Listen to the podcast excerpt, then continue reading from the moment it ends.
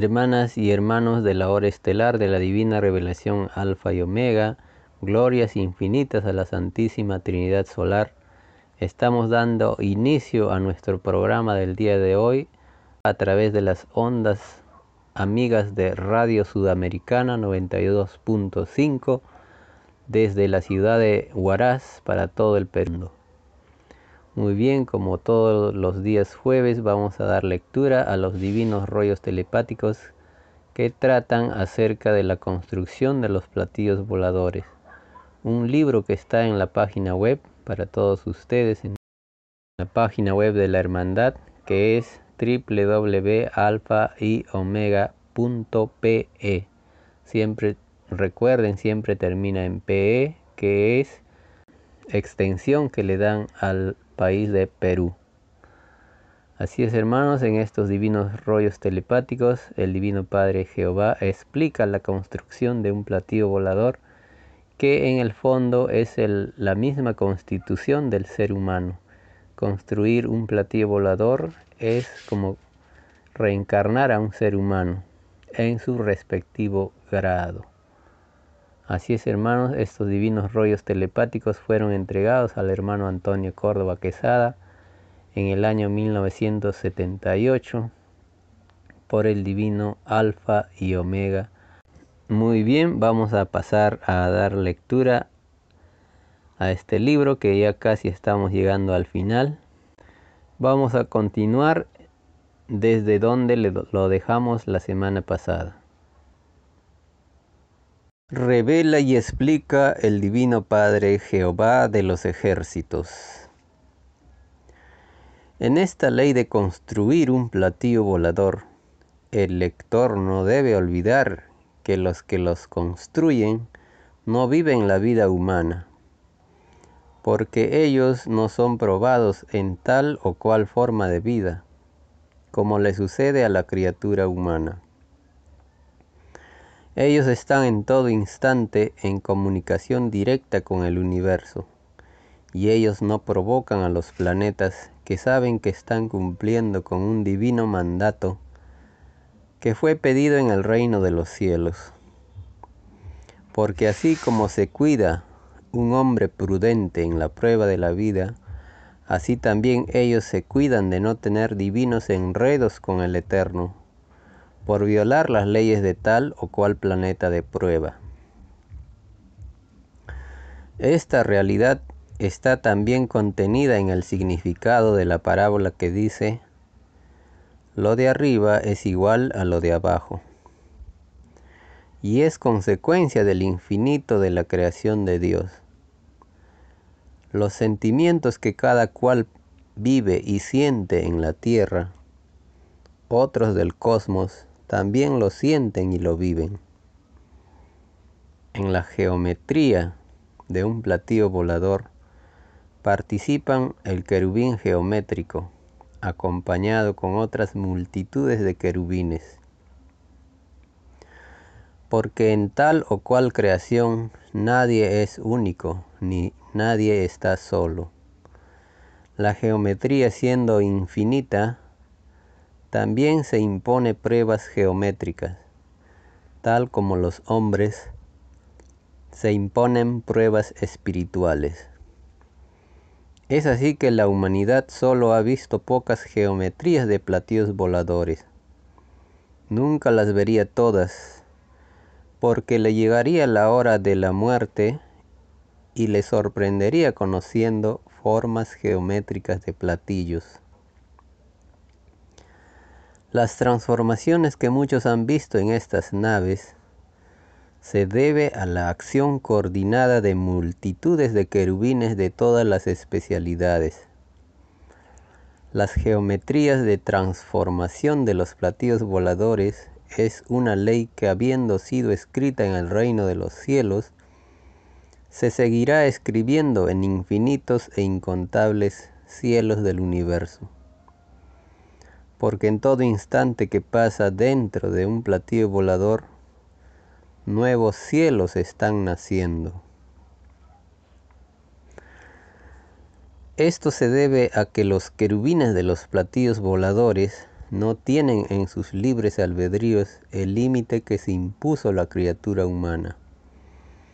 El ser humano amoldó el límite a las propias sensaciones que pidió conocer en su prueba de vida. Y los querubines de los platillos voladores, no siendo humanos, no tienen lo limitado que existe en lo humano salvo cuando tal o cual querubín se impone prueba voluntaria. En la geometría de un platillo volador participan las matemáticas de muchas jerarquías solares. En el espacio la alianza del conocimiento para tal o cual creación hace, hacen que aparezcan los poderes del reino. Estos poderes son inauditos y no tienen límites. Las geometrías de los platillos voladores también forman poderes cuya filosofía a extender son las geometrías. Cuando un platillo volador se pone en movimiento, las divinas órdenes mentales solares de sus tripulantes son de armonía y de entendimiento para con los querubines del lugar. Porque estas naves tienen el misterioso poder de hacer revivir a lo que había pedido el silencio como prueba planetaria. Pueden hacer hablar a la materia inerte, mas se cuidan de respetar sus leyes para no ser ellos acusados de violar tal o cual ley de prueba. En estos casos la geometría se vuelve cambiante, pasando por infinitos cambios de jerarquía. Esto enseña que en donde se cree que nada existió, mucho existió, porque la materia posee vida propia de la materia, tal como el espíritu posee vida de espíritu la prueba de la vida humana que, que incluye a materia y espíritu, representa solo un microscópico instante en la vida del planeta Tierra. Y tan efímera es que en el futuro planetario las criaturas de aquellos tiempos ni se acordarán que en una época remotísima y primitiva existió una extraña forma de vida que haciendo el bien y haciendo el mal, dividió su propio fruto de luz y, y, ninguno de este extraño sistema de vida, ninguno volvió a entrar de nuevo al reino de los cielos. Es lo que se llama en evolución un drama.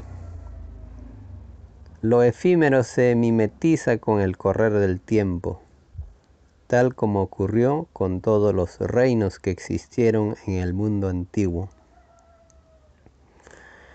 Como nadie es único, la historia se vuelve a vivir, se vuelve a repetir. La geometría mental de un tripulante solar es la que dirige y escoge los cambios geométricos en una nave. La navegación dentro de un platillo volador se hace en todas las psicologías vivientes imaginables. Esta ley no causa extrañeza alguna a las criaturas de otros mundos, porque están acostumbradas a verlas. En la criatura humana la que se la que se acompleja ante lo que nunca había visto es la criatura humana la que se acompleja ante lo que nunca había visto. Esto tiene por causa su extraño apego a su propio sistema de vida desequilibrado. No hay equilibrio mental en la criatura humana entre la materia y el espíritu. Si la criatura humana fuese una criatura equilibrada, la criatura humana no tendría complejos. No tendría el desequilibrio que hay entre él y el cosmos. Es por eso que cuando ve a los platillos voladores, sus complejos primitivos le turban y paralizan. Los tripulantes de los platillos voladores han visto el pánico y el miedo que sus, que sus propias presencias causan en las criaturas humanas, y estudiando ellos estos extraños complejos de la criatura humana, han llegado a la conclusión de que el propio sistema de vida le creó el complejo a la criatura humana. Porque los que dirigen y los, los que encabezan el extraño sistema de vida de los humanos son los más grandes acomplejados y las mayores víctimas de su propio sistema de vida. Y y los tripulantes de los platillos voladores han llegado a la triste conclusión que mientras dure en este planeta la extraña y desconocida influencia del oro sobre las mentes humanas, los extraños complejos no le abandonarán. Y ellos esperan el fin de la prueba de la vida, porque siendo ellos grandes proféticos, ellos ven lo que ha de venir. En la geometría de los platillos voladores, sus principios geométricos nacen del más simple pensar de un Padre Solar. Las transformaciones físicas de un platillo volador ocurren en el más impresionante silencio. Aunque si el tripulante solar lo quisiera, podría en su libre albedrío solar provocar ruidos, gestos. Y mientras más elevada es la jerarquía de un Padre Solar, más humilde en su forma de mandar. Las exteriorizaciones desaparecen. El más grande poder siempre se manifiesta sin mayores ostentaciones. En el reino de los cielos el divino poder de Dios se expresa sin que el eterno se le vea.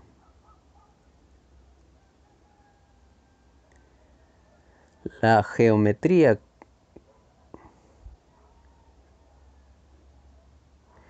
La geometría con que nace un platillo volador se llama geometría primera y representa en la historia misma del platillo volador su aniversario de nacimiento geométrico.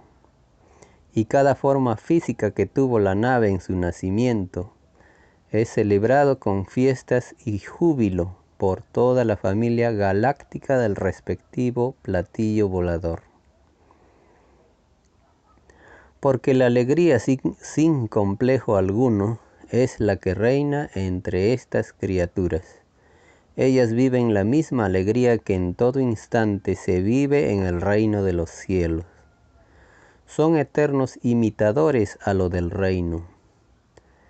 En un platillo volador, la psicología del diario vivir entre sus tripulantes no está influenciado por un solo mundo como le sucede a la criatura humana en su prueba de vida planetaria. Para ellos, el cosmos sin límites representa la, patria sin límites, y no teniendo límites su patria universal, es que no tienen complejos de límites. La eternidad es para ellos fuente sin límites de dicha y de perfección. En ellos la filosofía representa todas las existencias que han vivido, hay y habrán. Porque en ellos dan y quitan la vida en sus respectivos verbos. A ellos se les piden reencarnaciones. Ellos representan las infinitas causas de Dios en sus respectivas jerarquías solares. Mientras mayor es el poder que poseen en sus verbos solares, mayor es el disfrute que sienten dentro del perfeccionamiento de Dios. En las familias de los platillos voladores se hacen entre ellos divinas alianzas que perpetúan leyes de antigüedades aterradoras, en que la muerte no cuenta para ellos. Ellos ven y conversan con parientes que existieron como tales de antes que nacieran los actuales planetas y soles. Los que ven en maravillosas televisiones solares. Y ocurre que con el correr de la eternidad unos llegan a ser colosales gigantes y otros siguen en tamaños de microbios. Esto se debe a muchas causas propias de las determinaciones del libre albedrío que se pide a Dios. Muchos se perfeccionan en sus propias reencarnaciones, dándole preferencia a cuerpos de mayor, de mayor expansión geométrica. Y otros se siguen perfeccionando en, lo en el microcosmos. En uno u otro caso, la elección salió de sí mismos.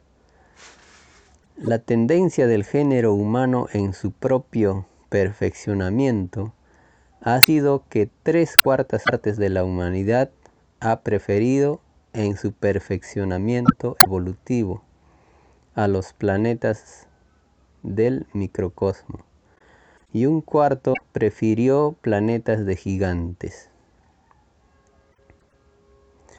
Divino, pregunta el divino maestro de maestros. Divino Padre Jehová, esto es lo que significó la divina parábola que dice, del polvo eres y al polvo volverás. Así es, hijo, esta divina parábola enseña que la mayor parte de los libres albedríos humanos prefirieron perfeccionamientos en el microcosmos. Es así que el planeta Tierra en el que se encuentra actualmente es llamado planeta polvo en el reino de los cielos, como igualmente lo llaman los tripulantes de los platillos voladores.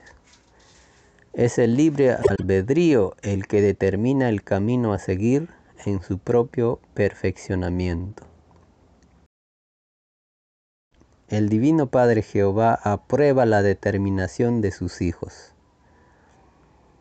En los platillos voladores se nace y se vive por eternidades, que escapa a todo cálculo mental humano y uno de los infinitos paraísos del universo lo constituyen los platillos voladores, que a mayor jerarquía de poder se transforman en paraísos de infinitas jerarquías. En la geometría de los platillos voladores están las historias de otras naves, es decir, que los querubines geométricos ya tenían anteriores experiencias en esta ley, de, en esta ley los hay de dos formas. Multitudes de querubines tuvieron reencarnaciones semejantes y multitudes también no las tuvieron. En el todo sobre el todo de un platillo volador se encuentran infinitas historias evolutivas y muchos se vuelven a encontrar después de no haberse visto por trillones y trillones de siglos. Y los encuentros más, emocionantes que la mente humana pueda imaginar se presentan en medio de una infinita emoción de multitudes celestiales. Lo emocional en ellos se transforma en música de amor, una divina música que de escucharse paraliza todo corazón, pues la criatura se siente arrebatado y es llevado a sensaciones que le recuerdan su lugar de origen en el universo infinito, porque hasta las emociones se reconocen entre ellas y las unas sobre las otras no pueden sustraerse a la fascinación magnética que la jerarquía superior ejerce amorosamente sobre la menor. En los platillos voladores las relaciones entre ellos nada de egoísmo contienen, porque ellos no están sometidos a sensaciones de pruebas, como sucede con la criatura humana. Las sensaciones de ellos juegan en todo instante con las sensaciones del infinito. Ellos viven un universo viviente. Ellos no están aislados ni desprovistos de la fascinante comunicación entre ellos y la materia. Repetimos, ellos viven un universo viviente. Ellos no están aislados y desprovistos de la, de la fascinante comunicación entre ellos y la materia, como lo está el hombre. Los tripulantes de los tíos voladores entablan a diario y en todo instante divinas conversiones en multitudes de moléculas.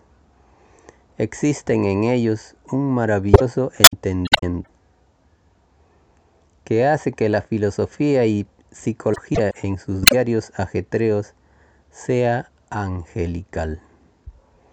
Y todo lo plantean y lo analizan desde el punto de vista del reino de los cielos. La meta suprema para ellos es el reino, porque saben y lo ven que lo del reino no tiene igual. Ellos penetran las causas de los reinos, porque el reino de los cielos está constituido por infinitas jerarquías de cielos y de reinos. Nadie sabe dónde termina lo supremo, porque lo de Dios no tiene ni principio ni fin. Y todos saben que el Eterno está en todas partes, y por, y para todos se hace presente en cualquier instante, estando la nave en viaje por desconocidas gracias y soles. Ocurre que en virtud del divino libre albedrío de Dios, Él se aparece sin previo aviso, aunque algunas veces se hace anunciar con tiempo de anticipación. Todo depende de las determinaciones de su libre, libre albedrío. Es decir, que el Eterno se comporta tal como se comportan sus hijos. Esto es según el libre albedrío y las características que posea él mismo en sus hijos. Y el Eterno es tan cambiante como cambiando sus maneras de ser son sus criaturas. Cuando el Divino Padre Jehová los visita, el todo sobre el todo de la nave se revoluciona y todos están de fiesta y de gloria. La divina presencia del Eterno provoca verdaderos carnavales cósmicos que no tienen fin. El Divino Padre Jehová expande su propia divina imagen a planetas, soles y galaxias. Se hace tan expansivo como lo es el universo. En los platillos voladores, la divina presencia de Dios provoca tráficos inmensos de criaturas que provienen de todos los puntos del universo, y todos le aclaman, empleando en sí mismos saludos y términos propios de sus evoluciones alcanzadas. Si la criatura humana estuviera presente en esas muchedumbres que alaban a Dios, la criatura humana se, se arrodillaría, lo que otras criaturas no harían, porque sus maneras de adorar al que todo lo puede son distintas. Es allí en donde se ven los gestos más sorprendentes y las más inauditas actitudes, tanto en lo físico como en lo mental jerarquías más infinitamente evolucionadas ningún gesto hacen. Sus alabanzas al Eterno son silenciosas y no menos grandiosas. Tales divinos saludos a Dios provocan infinitas creaciones de planetas y soles gigantescos. Es que tales jerarquías son ditas lumbreras solares libre albedrío eterno de creación. Lo ilimitado en ellas, y permanente, perdón, lo ilimitado es en ellas ley permanente y normal. Llegada al eterno en tal o cual punto del universo, hace que se conozcan, se conozcan, y los que habiéndose conocido en tiempos remotos se vuelvan a encontrar. Es allí donde se conocen los poderes del reino de los cielos, y es allí en donde hacen y eternas alianzas para futuras creaciones. Los padres solares estudian y profundizan la cualidad y la calidad de crines que no conocían y se interesan en llevarlos a sus remotísimos reinos. Ellos siempre perfeccionan sus propias creaciones con creaciones y leyes nuevas. Son alianzas de perfeccionamiento del macrocosmos. En los creadores también sus tripulantes se interesan por el conocimiento que les pueda ofrecer las jerarquías mayores de naves, y ellos se encuentran a veces en presencia de naves tan inmensas que ellos son poco menos que una molécula. La nave de mayor jerarquía se reduce al tamaño de la menor, o bien hacen introducir a nave menor y ocurre que la nave ve aumentados sus propios poderes magnéticos. Son alianzas cósmicas de nave a nave.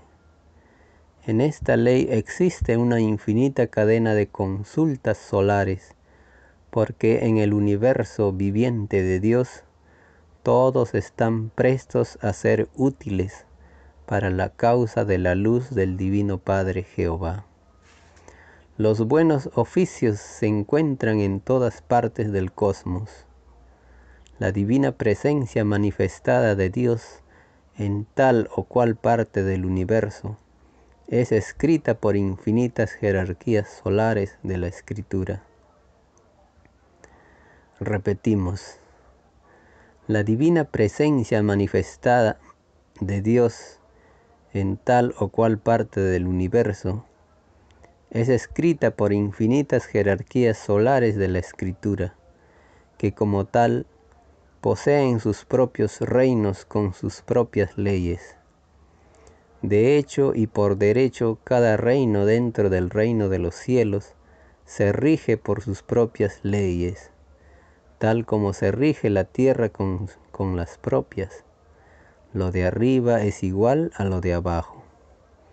El reino de las escrituras constituye una de las mayores glorias del macrocosmo, porque no hay quien no recurra a ellas, sobre todo cuando los espíritus están empezando a conocer la vida universal. Cuando principian a conocer los medios de comunicación que no conocen. Las jerarquías de las comunicaciones son infinitas y la de las escrituras es una de ellas. Porque llega un momento tal para el espíritu en su perfeccionamiento que éste ya no necesita la forma geométrica de la escritura porque pide conocer otros medios de expresión que no conoce. El espíritu va adaptando lo que no conoce y que lo pide a sus propias necesidades evolutivas. Nunca se sobrepasa en pedir aquello que le ha de perjudicar, porque cuando se pide reencarnación todo espíritu le pide equilibrando sus propios deseos y sensaciones. Nadie pide el desequilibrio de sí mismo. En los platillos voladores su geometría también es pedido con equilibrio geométrico. Son los deseos de la geometría viviente que al elegir tal o cual platillo volador lo hace equilibrando su propio todo sobre el todo geométrico. La geometría es como una presentación de una cosa y la geometría se materializa sabiendo de la existencia de multitudes de críticos que sobre ella posarán sus ojos. Lo hace con conocimiento de causa. Cuando la geometría pide reencarnación en metales, sabe que tendrá por delante a toda una eternidad. Porque al pedir un conocimiento de causa, su propia reencarnación, ella profundiza primero en las galaxias de los metales.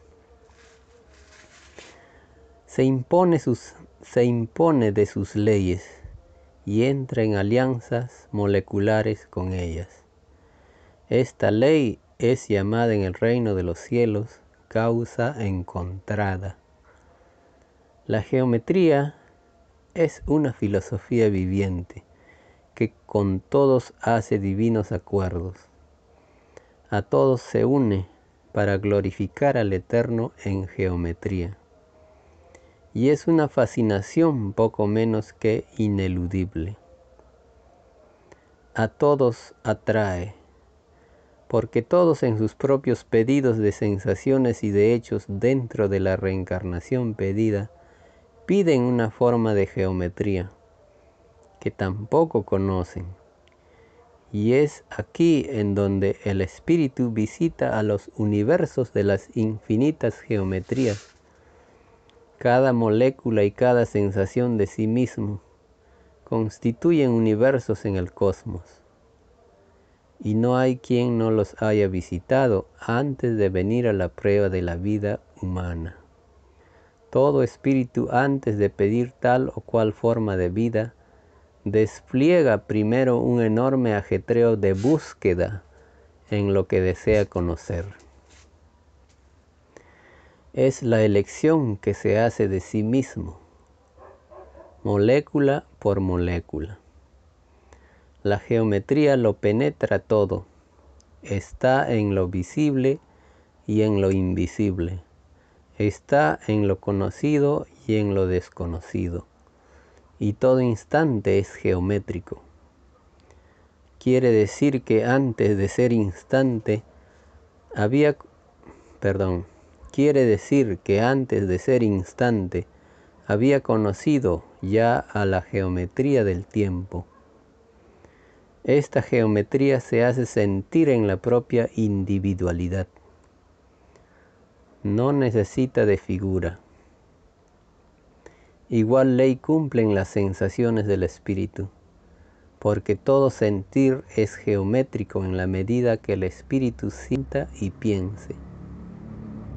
La geometría del tiempo en que se vive es geometría inseparable en la vida misma, porque nadie puede vivir si excluye de sí mismo al tiempo. La geometría del tiempo es una, perdón, la geometría del tiempo es relativa al propio sentir de la individualidad. El tiempo se geometriza en cada uno, para que cada uno pueda realizar cada hecho y cada acto, con la respectiva sensación del tiempo que pidió en el tiempo. La geometría del tiempo influye en todos los actos de la vida, porque cada uno, por microscópico que fuere, pidió la geometría del tiempo reencarnado en el acto. Las ideas que generó la criatura en la prueba de la vida poseen la influencia de la geometría del tiempo que le tocó vivir en el momento de generar las ideas. Lo geométrico es transformable en la eternidad misma. Es decir, que habiendo vivido y conocido una determinada geometría en determinada existencia, el espíritu pide que la misma le sea cambiada. Esto ocurre cuando el espíritu pide a Dios conocer nuevas alianzas con moléculas y virtudes para volver a conocer una nueva forma de vida. Al pedir la criatura una nueva forma de vida a Dios, le pide lo novedoso. Pide lo que nunca había vivido. Es la variedad en el propio pedido de vida. Y lo variable trae consigo geometría también variable. La geometría, al igual que las moléculas, los números y las virtudes, también juzga a la geometría de menor jerarquía geométrica. Juzga a la geometría que le está amorosamente subordinada en el conocimiento. Esto significa que en todo mandato salido de, del Hijo de Dios, durante el juicio final, dentro de lo instantáneo del mismo, el todo sobre el todo de la naturaleza es juzgada por el todo sobre el todo de un primogénito solar.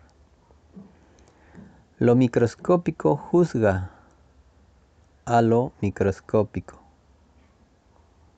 Lo que no se ve juzga a lo que no se ve. Y también a lo que se ve porque dentro de un instante de justicia de un Padre Solar ocurren otros instantes de microscópica jerarquía de instante.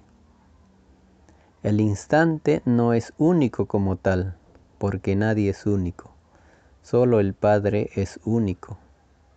Y la geometría de un instante dentro de un presente contiene a la vez otras microscópicas geometrías de instantes. Es decir, que el instante que vive y experimenta la criatura humana viene a ser como un, un instante de macrocosmo con respecto a los microscópicos instantes encerrados en el instante. Los últimos son instantes del microcosmos, esto enseña que nadie es único, ni en su más microscópica expresión. El origen de toda humildad cumple esta ley, en que dentro de sí mismos existen seres vivientes del microcosmos que poseen geometrías microscópicas. La geometría cuando fue pedida por parte del Espíritu participó en tal pedido,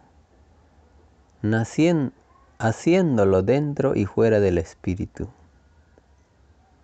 Y fuera se encontró con que el espíritu había pedido un cuerpo de carne, al que también geometrizó. Esta ley de la geometría es ley de geometría en libre albedrío geométrico.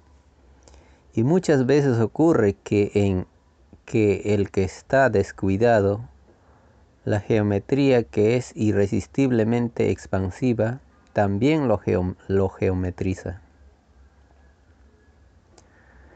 Esto es transformar a alguien en contra de su voluntad. Solo la divina intervención de Dios y de los padres solares puede dejar sin efecto una reencarnación o magnetización que fue hecha sorprendiendo a un divino libre albedrío. La geometría de un platillo volador cumple leyes instantáneas del universo viviente de Dios, en que las mentes de los tripulantes solares materializan y desmaterializan al platillo volador mismo. Esto es reencarnar a multitudes y desencarnarlas haciéndolas pasar en forma instantánea a otras dimensiones de jerarquías de lo invisible. La geometría en un platillo volador da lugar a nuevos principios dentro del verbo solar, porque tales cambios físicos que se observan dentro de un platillo volador da lugar a nacimientos de cielos nuevos, galaxias nuevas, soles nuevos, querubines nuevos, moléculas nuevas, etc. La eternidad reducida a su mínima expresión expansiva se reduce o se condensa dentro de la respectiva jerarquía viviente, que en los padres solares adquiere proporciones inauditas. La geometría de lo que es, de lo que es un platillo volador es tan relativa o tan cambiante como lo es el pensar de un padre solar. Las sensaciones de la voluntad hacen variar a las geometrías físicas de los platillos voladores. Y ello representa uno de los infinitos poderes que se tiene sobre la materia, de cierta cualidad y calidad, dentro del infinito que existe.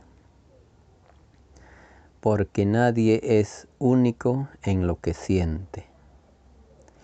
Escribe el alfa y la omega. Hasta acá, hermanitos, este divino rollo telepático, ciencia divina, ciencia universal, ciencia de los platillos voladores que los padres solares dominan en el infinito universo expansivo, viviente y pensante del, del universo. Como se puede ver, pues las ciencias espirituales van más allá, lo abarcan todo el infinito físico y espiritual.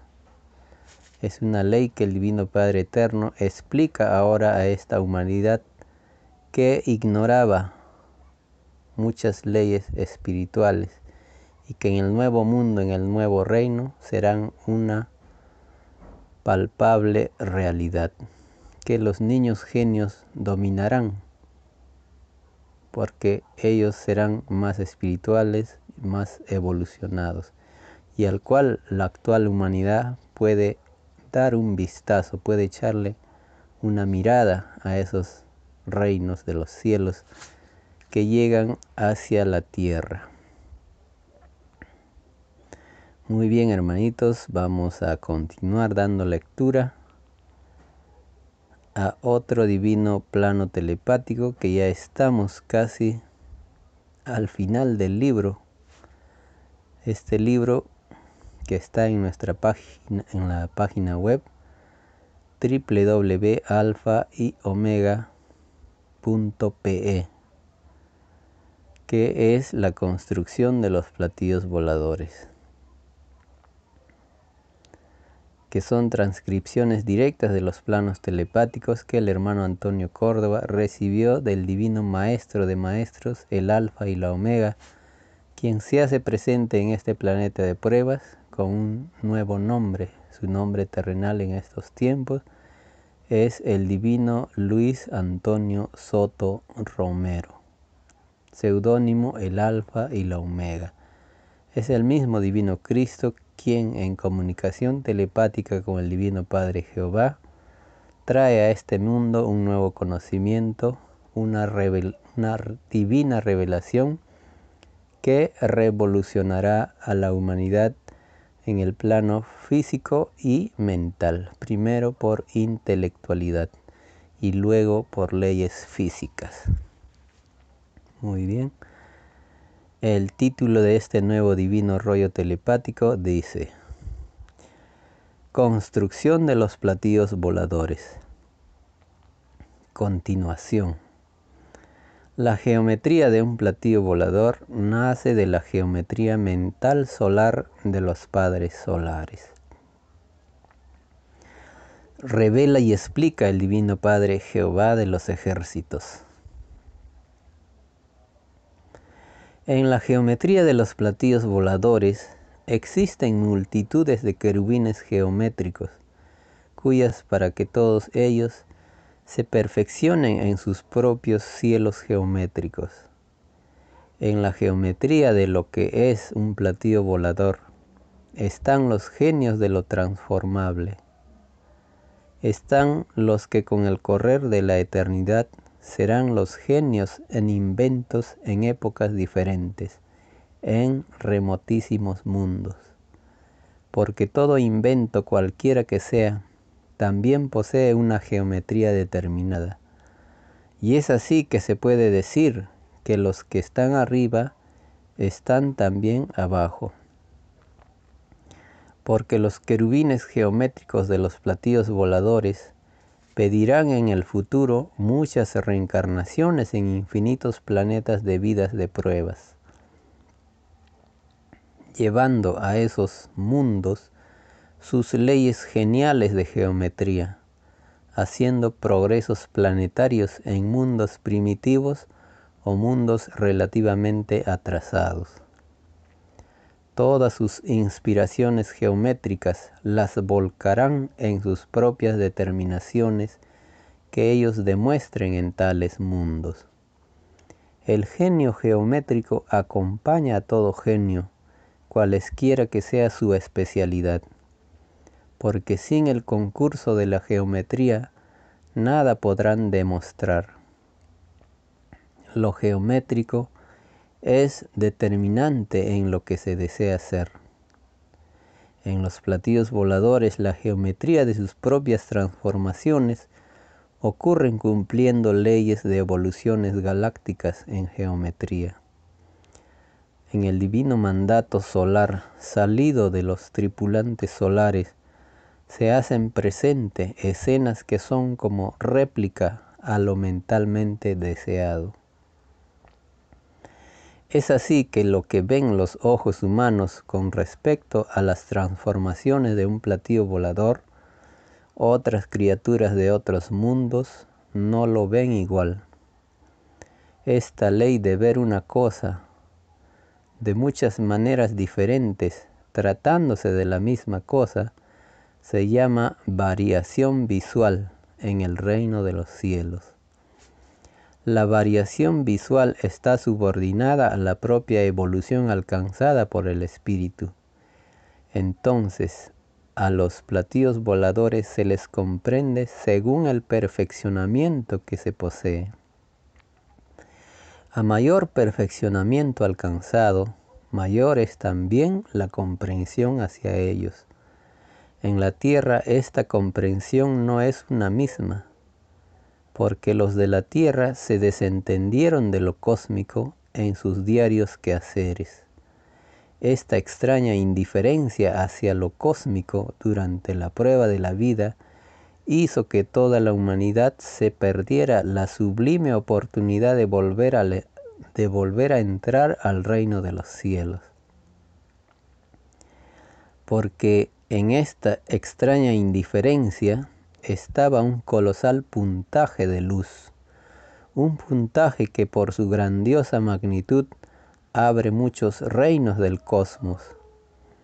Este puntaje de luz se llama puntaje cósmico, que como tal no tiene límite conocido.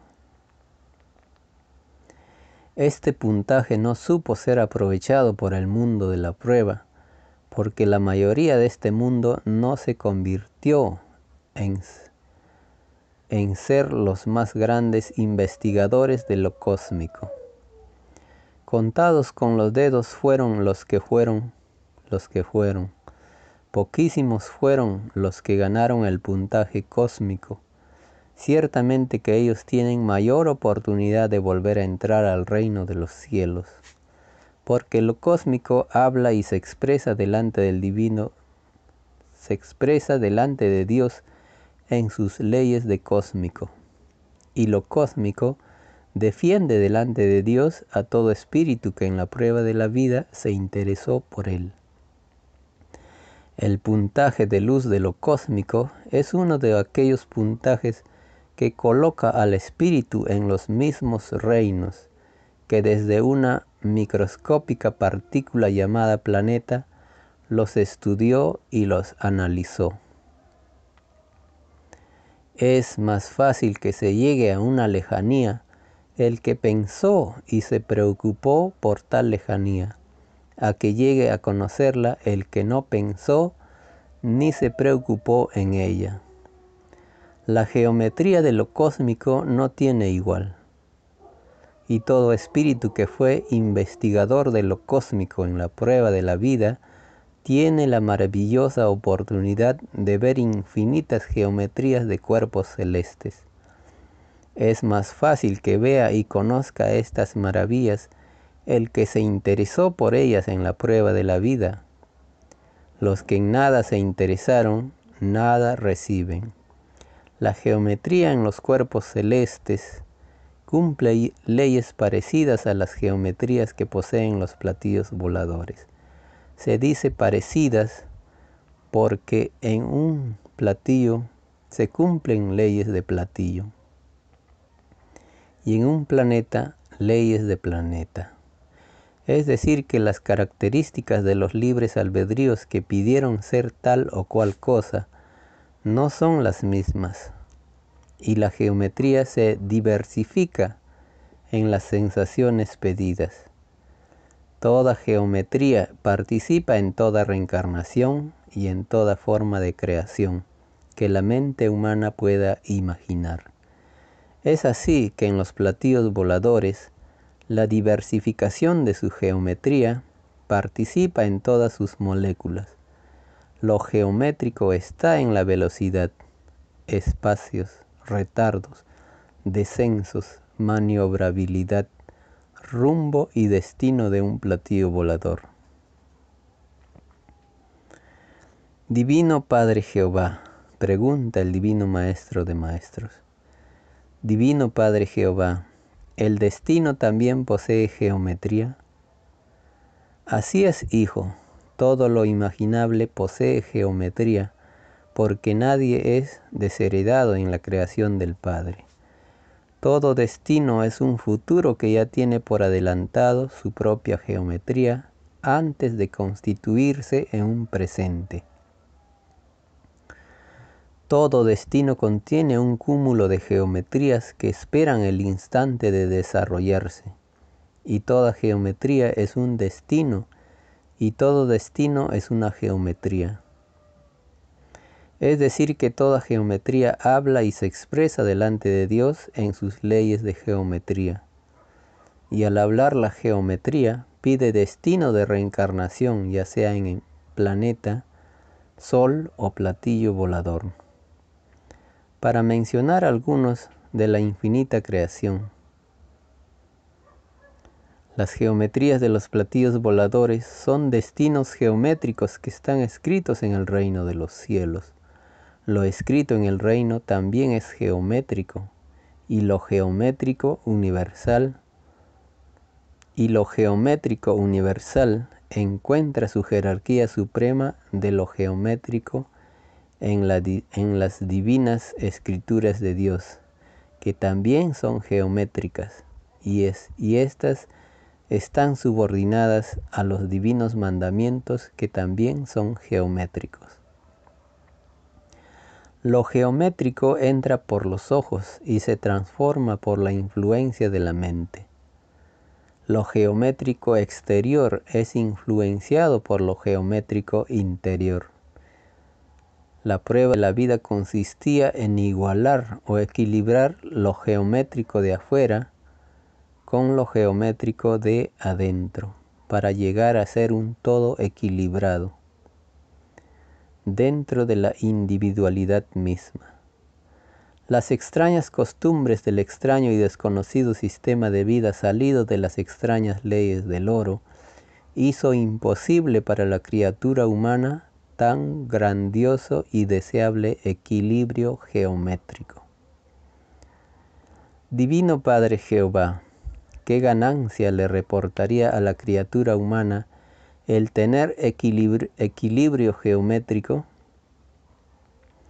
Te diré, hijo, que si la criatura humana poseyera su correspondiente equilibrio geométrico, la humanidad no, necesitaría de un divino juicio de parte de Dios, porque su geometría, producto de la prueba de la vida, sería semejante a la geometría pedida en el reino de los cielos. No habría en la criatura humana extraño desequilibrio, y no habiendo en ella nada extraño, la criatura humana no tendría inconvenientes para volver a entrar al reino de los cielos. Muy bien, hermanas y hermanos, la hora se está cumpliendo. Damos gracias a los hermanos que hacen posible que este programa radial se propale en la ciudad de Huaraz y por el internet a todas partes del mundo. Los hermanos pertenecen a la Hermandad del Cordero de Dios que mes a mes dan su cuota para poder salir a través de las ondas radiales de Sudamericana 92.5. Muy buenas noches familia cristiana y espiritual. Hasta pronto.